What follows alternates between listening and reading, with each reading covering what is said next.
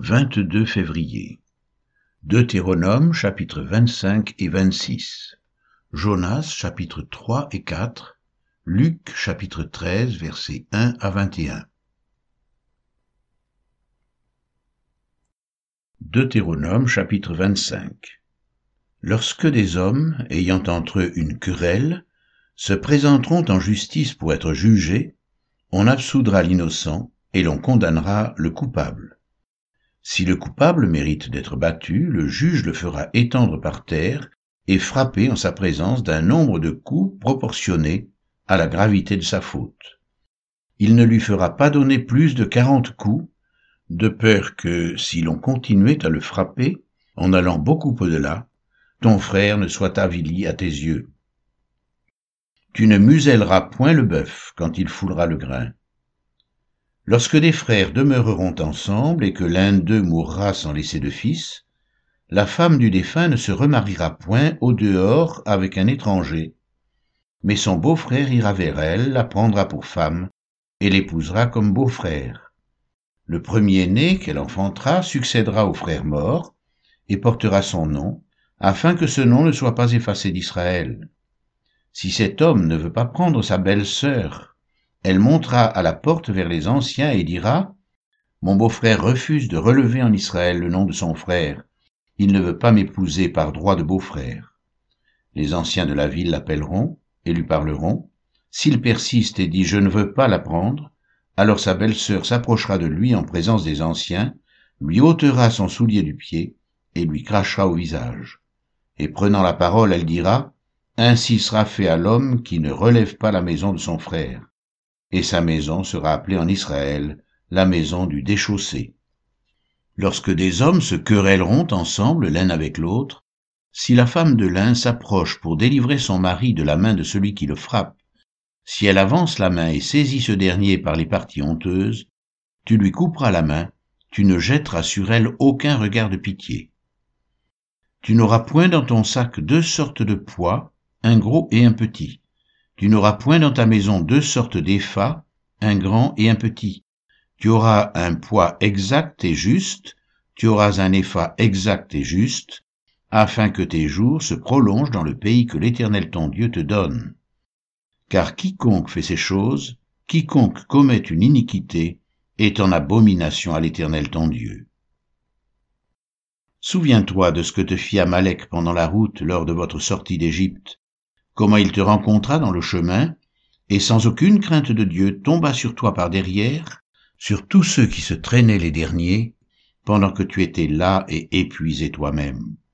Lorsque l'Éternel ton Dieu, après t'avoir délivré de tous les ennemis qui t'entourent, t'accordera du repos dans le pays que l'Éternel ton Dieu te donne en héritage et en propriété, tu effaceras la mémoire d'Amalek de dessous les cieux. Ne l'oublie point. Deutéronome chapitre 26 Lorsque tu seras entré dans le pays que l'Éternel ton Dieu te donne pour héritage, lorsque tu le posséderas et y sera établi, tu prendras des prémices de tous les fruits que tu retireras du sol dans le pays que l'Éternel ton Dieu te donne, tu les mettras dans une corbeille, et tu iras au lieu que choisira l'Éternel ton Dieu pour y faire résider son nom. Tu te présenteras au sacrificateur alors en fonction, et tu lui diras, Je déclare aujourd'hui à l'Éternel ton Dieu que je suis entré dans le pays que l'Éternel a juré à nos pères de nous donner. Le sacrificateur recevra la corbeille de ta main et la déposera devant l'autel de l'Éternel ton Dieu. Tu prendras encore la parole et tu diras devant l'Éternel ton Dieu, Mon père était un araméen nomade. Il descendit en Égypte avec peu de gens, et il y fixa son séjour. Là, il devint une nation grande, puissante et nombreuse. Les Égyptiens nous maltraitèrent et nous opprimèrent, et ils nous soumirent à une dure servitude. Nous criâmes à l'Éternel, le Dieu de nos pères. L'Éternel entendit notre voix, et il vit notre oppression, nos peines et nos misères. Et l'Éternel nous fit sortir d'Égypte à main forte et à bras étendus, avec des prodiges de terreur, avec des signes et des miracles. Il nous a conduits dans ce lieu, et il nous a donné ce pays, pays où coule le lait et le miel. Maintenant voici, j'apporte les prémices des fruits du sol que tu m'as donnés, ô Éternel. tu les déposeras devant l'Éternel ton Dieu, et tu adoreras l'Éternel ton Dieu. Puis tu te réjouiras avec le Lévite et avec l'étranger qui sera au milieu de toi, pour tous les biens que l'Éternel ton Dieu t'a donnés, à toi et à ta maison. Lorsque tu auras achevé de lever toute la dîme de tes produits, la troisième année, l'année de la dîme, tu la donneras aux Lévites, à l'étranger, à l'orphelin et à la veuve, et ils mangeront et se rassasiront dans tes portes. Tu diras devant l'Éternel ton Dieu, J'ai ôté de ma maison ce qui est consacré, et je l'ai donné aux Lévites, à l'étranger, à l'orphelin et à la veuve, selon tous les ordres que tu m'as prescrits. Je n'ai transgressé ni oublié aucun de tes commandements. Je n'ai rien mangé de ces choses pendant mon deuil. Je n'en ai rien fait disparaître pour un usage impur, et je n'en ai rien donné à l'occasion d'un mort. J'ai obéi à la voix de l'Éternel mon Dieu, j'ai agi selon tous les ordres que tu m'as prescrits. Regarde de ta demeure sainte, des cieux, et bénis ton peuple d'Israël, et le pays que tu nous as donné, comme tu l'as juré à nos pères, ce pays où coule le lait et le miel. Aujourd'hui, l'Éternel ton Dieu te commande de mettre en pratique ses lois et ses ordonnances. Tu les observeras, et tu les mettras en pratique de tout ton cœur et de toute ton âme. Aujourd'hui, tu as fait promettre à l'Éternel qu'il sera ton Dieu, afin que tu marches dans ses voies, que tu observes ses lois, ses commandements et ses ordonnances, et que tu obéisses à sa voix et aujourd'hui l'Éternel t'a fait promettre que tu seras un peuple qui lui appartiendra, comme il te l'a dit, et que tu observeras tous ses commandements, afin qu'il te donne sur toutes les nations qu'il a créées la supériorité en gloire, en renom et en magnificence, et afin que tu sois un peuple saint pour l'Éternel ton Dieu, comme il te l'a dit.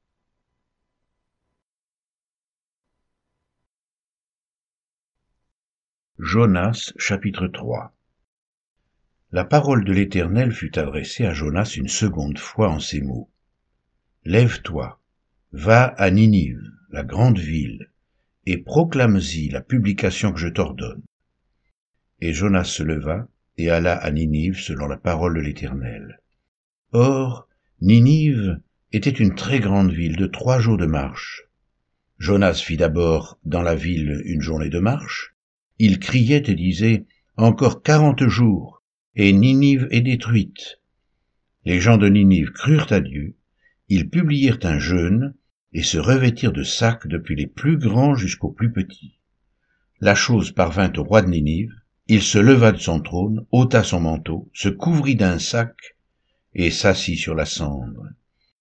Et il fit faire dans Ninive cette publication par ordre du roi et de ses grands, que les hommes et les bêtes, les bœufs et les brebis, ne goûtent de rien, ne pèsent point et ne boivent point d'eau.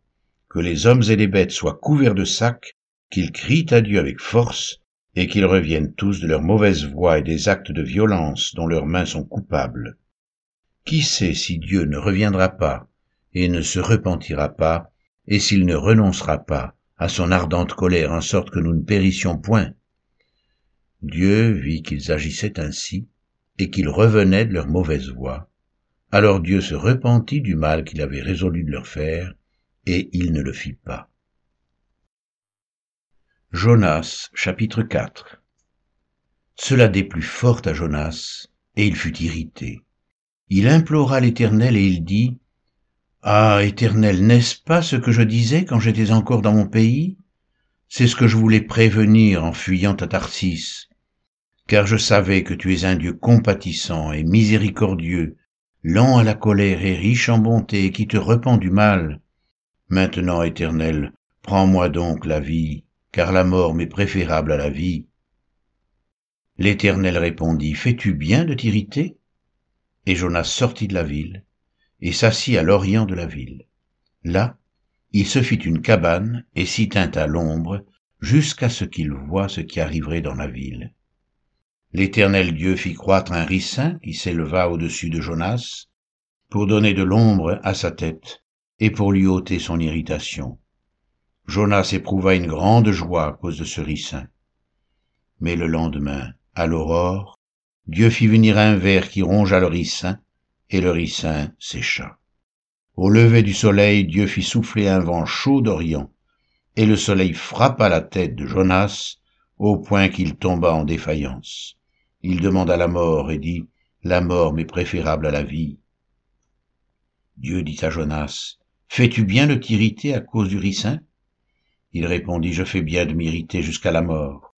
Et l'Éternel dit, Tu as pitié du ricin qui ne t'a coûté aucune peine, et que tu n'as pas fait croître, qui est né dans une nuit, et qui a péri dans une nuit, et moi, je n'aurai pas pitié de Ninive, la grande ville dans laquelle se trouvent plus de cent vingt mille hommes qui ne savent pas distinguer leur droite de leur gauche, et des animaux en grand nombre.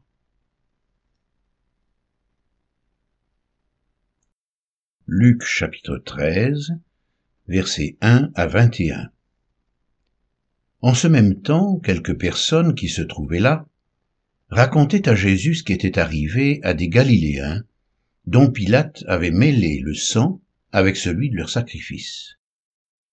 Il leur répondit, Croyez-vous que ces Galiléens aient été de plus grands pécheurs que tous les autres Galiléens, parce qu'ils ont souffert de la sorte?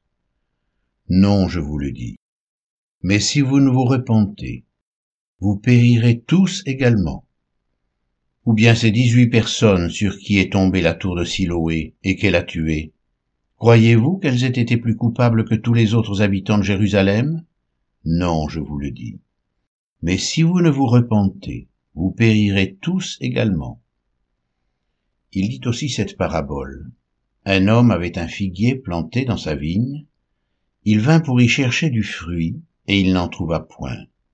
Alors il dit au vigneron, Voilà trois ans que je viens chercher du fruit à ce figuier, et je n'en trouve point. Coupe-le. Pourquoi occupe-t-il la terre inutilement?